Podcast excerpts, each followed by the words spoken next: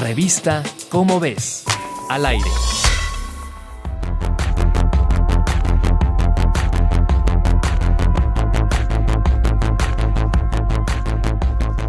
Un equipo de investigadores y estudiantes del Instituto Nacional de Ecología y del Instituto de Biología de la UNAM revisó más de 100.000 estudios de puntos de distribución de 1.500 especies de árboles endémicos de México.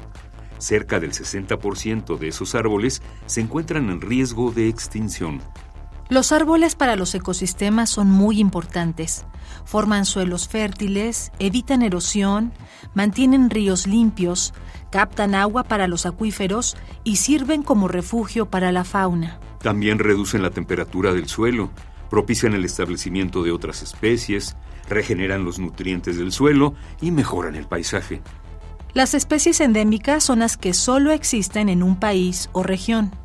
México es el cuarto país del mundo en riqueza de especies endémicas, entre otras razones porque se encuentra entre dos regiones biogeográficas, la neártica del norte y la neotropical del sur, cada una con especies distintas.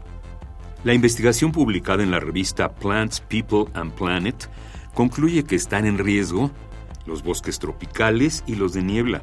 Las principales amenazas son el cambio de uso de suelo para agricultura, ganadería y minería y el establecimiento de zonas urbanas y turísticas.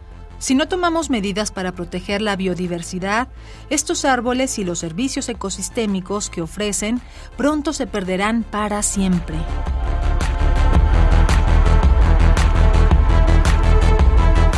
Si quieres conocer más sobre el tema, te invitamos a consultar el texto En peligro, especies de árboles endémicos de México, en las ráfagas escritas por Marta Dune Backhaus en la revista Cómo ves, la revista de divulgación científica de la UNAM. Revista Cómo ves, al aire.